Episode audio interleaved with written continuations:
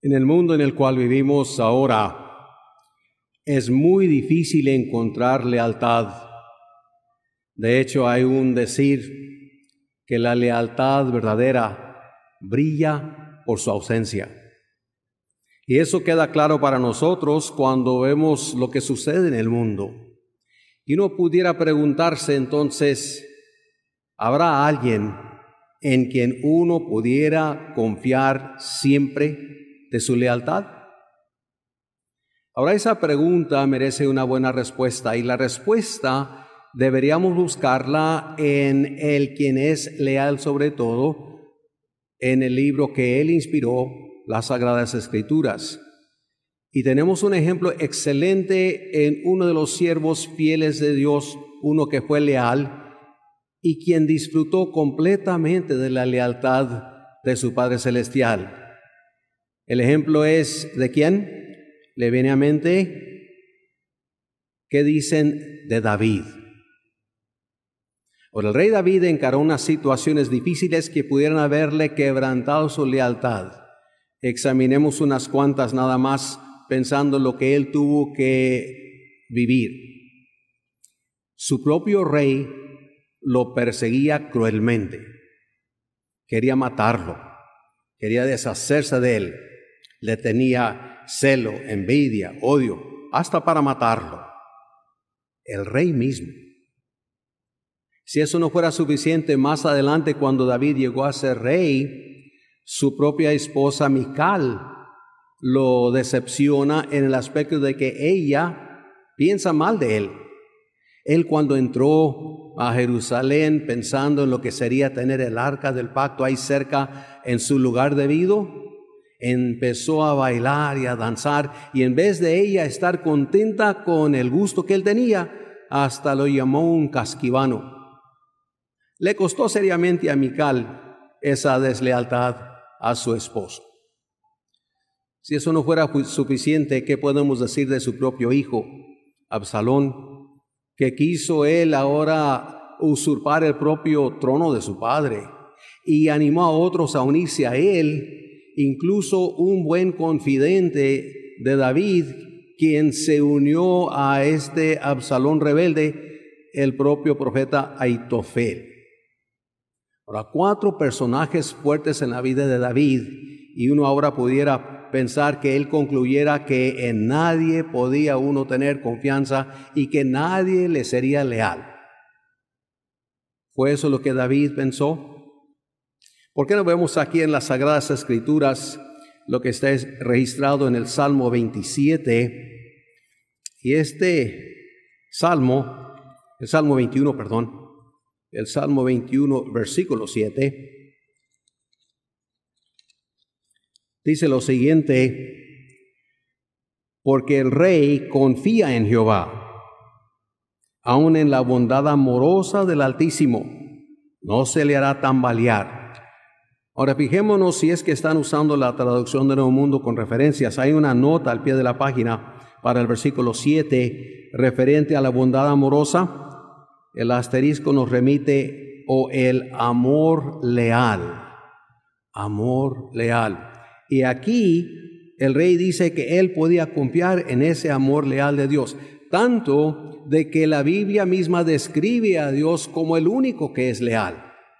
Notemos aquí lo que el apóstol Juan registró mediante inspiración divina en la revelación en el capítulo 15 y el versículo 4. Revelación capítulo 15 y el versículo 4.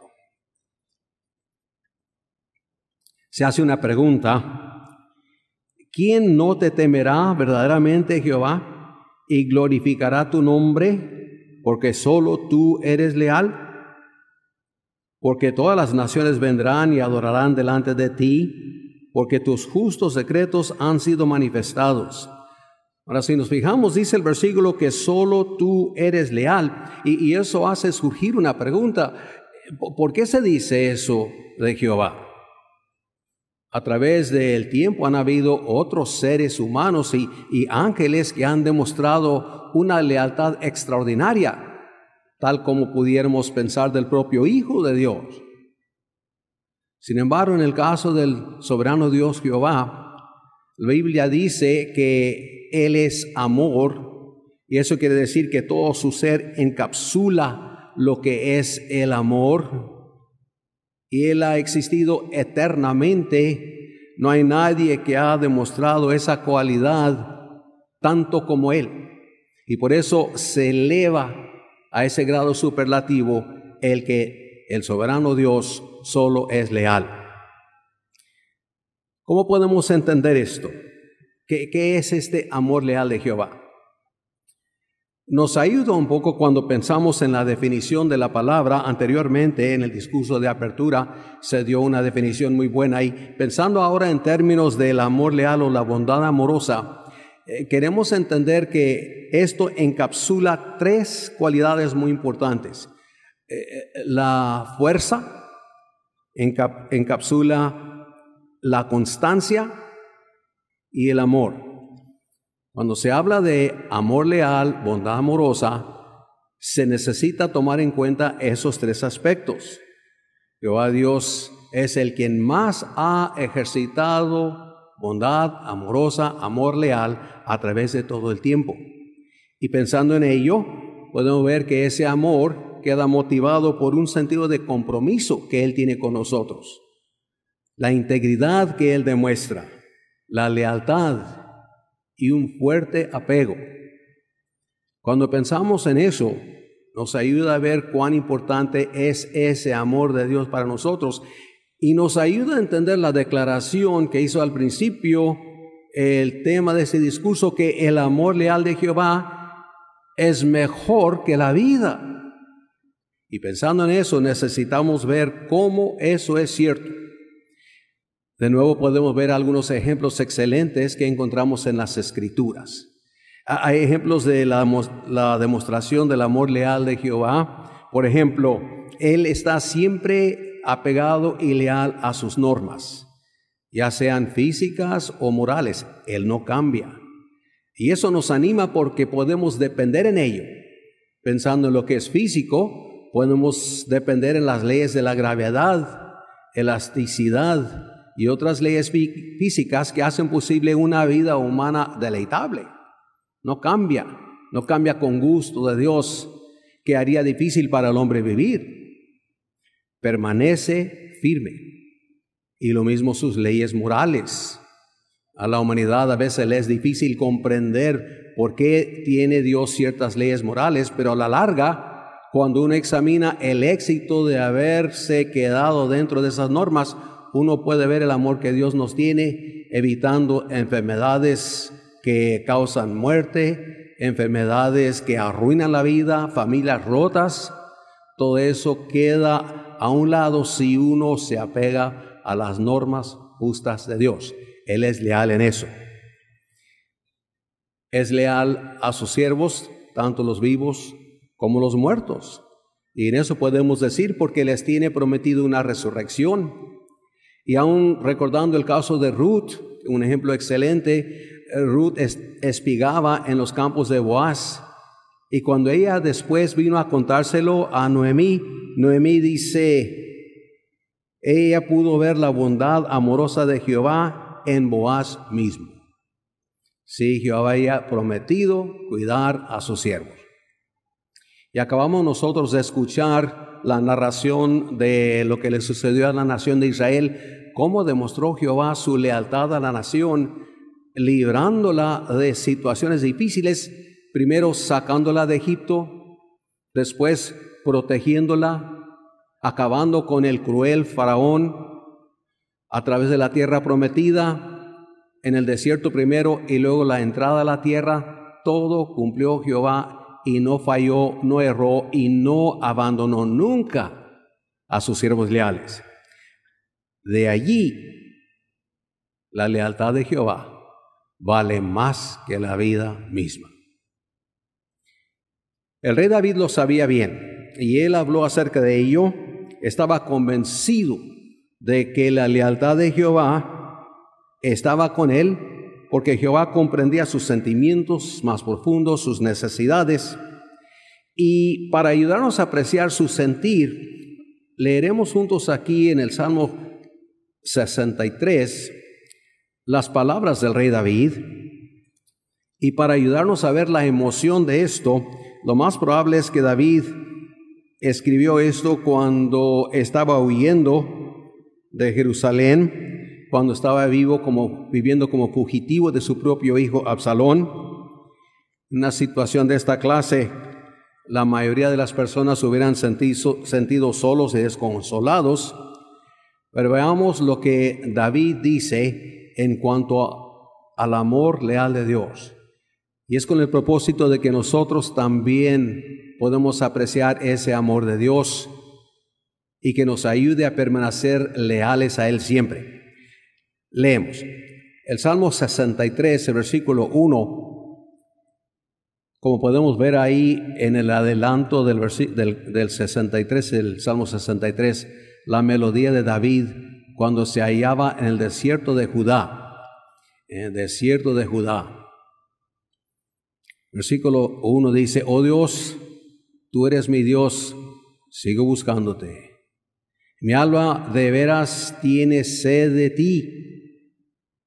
Por ti mi carne ha desmayado de anhelo, una tierra seca y agotada donde no hay agua. Ahora en el desierto esta referencia aquí al agua es importante porque uno pensaría que en el desierto le daría sed a uno, aún en nuestras propias vidas, cuando tienen que venir a hacerle algún trabajo en la plomería y el plomero dice que tiene que apagarle el agua por una media hora, ¿verdad que le da sed a uno de inmediato? Pues aquí David en el desierto necesitaba agua y ¿qué dice él? Su sed más bien era para Jehová. Él anhelaba la ayuda de Jehová con tanta intensidad, al grado que sentía que se desmayaba, buscaba la ayuda de Jehová. Hoy día queremos buscar esa ayuda de Jehová, esa agua de Jehová, y lo podemos hacer al mantenernos constantemente allegados a Él en oración. Podemos sentir su alivio. Este salmo se escribe con el propósito de ayudarnos a apreciar la gran lealtad de Jehová y lo que puede ayudarnos en nuestra vida personal. Este mundo de desleales no puede apartarnos del amor de Dios si tenemos el sentir de David. Ahora notemos el versículo 2. Así te he contemplado en el lugar santo, al ver tu fuerza y tu gloria. ¿Qué es lo que David quería? Huyendo en el desierto, tratando de mantenerse vivo, anhelaba estar en el pueblo de Dios, anhelaba sentir la cercanía a Jehová, la cercanía al arca del pacto, que ahora sería cerca de la presencia misma de Dios. Si nosotros nos relacionamos así en esa forma, nos puede ayudar a través de muchas dificultades. ¿En dónde encontramos esa cercanía? Si no es en nuestras relaciones cristianas, la congregación cuando adoramos juntos, no es un asunto de sencillamente ir al salón del reino para pasar un rato allí hablando con los que ahí concurren, sino sentir un anhelo de estar ahí, ansía estar ahí. Cuenta los minutos, llega siempre a tiempo, poquito antes, o llega apenas rayando cuando comienza la reunión, como que si esa asociación que uno tanto necesita no fuera tan importante para uno. Seamos leales a Jehová en ese sentido y podemos disfrutar entonces de ese mismo amor que los hermanos pueden brindarle. Y luego al estar ahí, eh, estar dispuestos a participar en las reuniones, a ofrecer nuestros comentarios a Dios.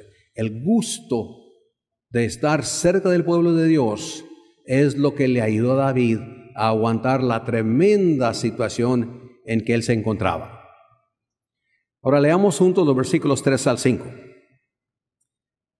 El versículo comienza diciendo, porque tu bondad amorosa es mejor que la vida. Y ese versículo específicamente es el título de este discurso con el fin de que apreciemos lo que significa y ahora una vez más podemos ver la referencia en la nota al pie de la página para el versículo 3. en referencia de bondad amorosa o amor leal. El amor leal, inquebrantable, inseparable de Dios de nosotros es lo que da alivio en estos días en que vivimos.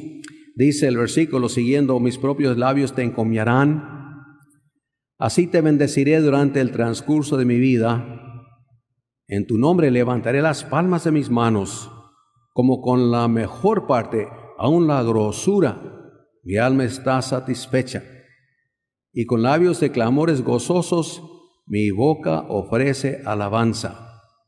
¿Cómo nos ayudan estos versículos ahora en que vivimos? Bueno, David no se concentraba él en la vida, más bien concentraba él en quien le había dado la vida. Se quejó de sus dificultades. El versículo dice que más bien quiso alabar a Dios. Levantó las palmas de sus manos con lo mejor que tenía. En vez de quejarse de nuestras frustraciones, de nuestras necesidades que tenemos, mejor de cantarle alabanzas a Jehová, de pensar detenidamente en las muchas cosas que Él nos ha dado. Nada de este mundo ofrece lo que la paz mental una relación íntima con Jehová puede darnos una carrera en la vida con prestigio, dinero, una casa buena, vacaciones, o puede ser algo atrayente, pero no se compara a la vida misma que Jehová nos ha dado.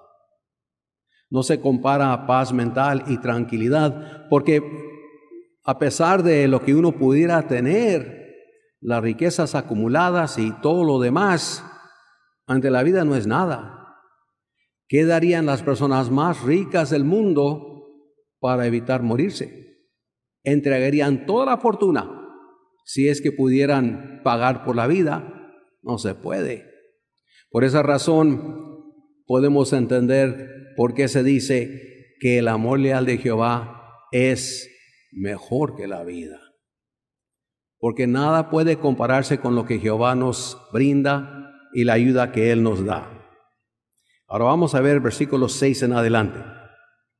Esto es importante para nosotros porque muchos de nuestros hermanos que estuvieron en campos de concentración durante la Segunda Guerra Mundial y también ahora prisioneros en otros lados, han estado dispuestos a entregar la vida por permanecer leales a Dios. Versículo 6 dice, cuando me he acordado de ti sobre mi canapé, durante las vigilias de la noche medito en ti, porque tú has resultado ser de auxilio para mí. En la sombra de tus alas clamo gozosamente. Mi alma te ha seguido con apego, tu diestra me tiene firmemente asido. ¿Qué significa esto para nosotros? Bueno, podemos recordar cuánto David meditaba de su amistad con Jehová. Dice aquí en las vigilias de la noche, en su canapé. En, alguna vez David estaría intranquilo a través de la vida ahora en el desierto y lo que le ayudó fue concentrarse en lo mucho que Jehová había hecho por él antes de esto. Las cosas que él vio la mano de Jehová, eh, la derrota de Goliat, y luego el poder ayudar a Israel a librarse de los enemigos, las conquistas sobre los filisteos. ¿Cómo es que él pudo engrandecer el nombre de Jehová al traer victoria al pueblo de Israel? E, e, esto lo meditaba y lo tranquilizó en ese tiempo. ¿Qué de nosotros? Atesoramos la amistad con Jehová al grado de que cuando nos estamos en algún apuro, en vez de pensar en las muchas cosas que nos están pasando, mejor dedicamos el tiempo meditando en lo bueno que Jehová ha sido con nosotros. Cuando meditamos en cómo Él provee siempre para su pueblo, eso puede quitarle a uno la ansiedad de no tener alimento o no tener vivienda, ropa. Eso puede tranquilizarnos mucho cuando pensamos en cómo es que Él protege a su pueblo como una organización, aunque ha sufrido ataque de parte de las naciones a través de tiempo, el pueblo de Jehová como grupo siempre sale bien protegido y sobre todo la nutrición espiritual que Él nos da. Nos da paz mental, corazón contento. Estamos llenos de alegría al poder servir a Jehová y podemos así demostrar eso, porque nuestra obediencia a Dios, cuando le somos obedientes, e, e, Él entonces lo ve como un tesoro. ¿Y puede usted imaginarse lo que es darle a Jehová algo? Que Jehová lo vea como un tesoro. Y de tener uno, uno mismo, ¿lo cuida o lo desprecia? Cuida bien. Y si alguien quiere atentar sobre ese tesoro, uno pone la mano y uno detiene eso. Así es Jehová con nosotros. Podemos apreciar ahora por qué es que David así se expresa y dice que la lealtad de Jehová, la bondad amorosa, es mejor que la propia vida de uno. Ahora bien, versículos 9 en adelante, en cuanto a los que siguen buscando mi alma para ruina de ella, entrarán en las partes más bajas de la tierra. Serán entregados al poder de la espada, llegarán a ser mera porción para las zorras. El infiel Absalón vio las consecuencias de su rebelión. Quedó nada. Murió él. Murieron también otros veinte mil hombres que se unieron a él. Las bocas quedaron tapadas. Y así podemos nosotros sentir porque Jehová se encargará de todos los enemigos. Eh, los enemigos de Él son los enemigos nuestros. Los enemigos nuestros son los de Él. Dado el caso, si uno le sirve lealmente a Jehová y hace todo esfuerzo por mantenerse leal al soberano Dios, uno podrá ver eliminados todos los enemigos. Aparte de los enemigos físicos, enemigos a su alrededor, cualquier cosa que quiere apartarnos del amor de Dios será eliminado. Eso debería traerle a uno mucho gusto, debería uno sentirse alegre, porque eso es lo que da constancia a la vida misma. Tarde que temprano, Jehová destruirá a este mundo inicuo, dejarán de existir todos los desleales, y los leales permanecerán para siempre. Anotemos cómo eso es cierto por el versículo 11, que podemos nosotros ahora tratar enseguida. Y el rey mismo se regocijará en Dios. Todo el que jura por él se jactará, porque la boca de los que hablan falsedad será cerrada. En el caso de David, él podía sentirse muy alegre porque pronto sería rey y Jehová lo iba a ayudar. Él tendría todo lo que necesitaría para gobernar bien y podría disfrutar entonces de un amor especial de parte del soberano del universo. En él confiaba. Los que hablaban falsamente en el nombre de Dios, esos de no tener la aprobación tendrían que eliminarse. Y él lo sabía, ellos tendrían que tragarse sus palabras. Y cuando uno piensa en eso, las muchas personas que puedan decirle a uno, bueno, ¿y por qué obra, usted siempre el bien? Es mejor satisfacerse uno mismo y quedarse con lo suyo. Tendrán que tragarse esas palabras, porque hacer el bien siempre es lo correcto. Aunque ningún otro lo vea así, Jehová lo ve bien. Y si Jehová lo ve bien, podemos contar con sus bendiciones.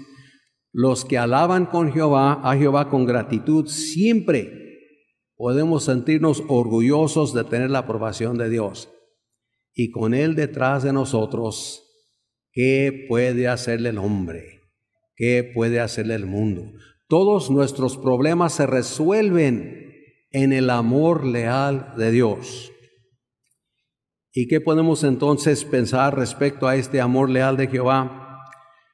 Declarado sencillamente, la vida sin el amor leal de Jehová no es vida.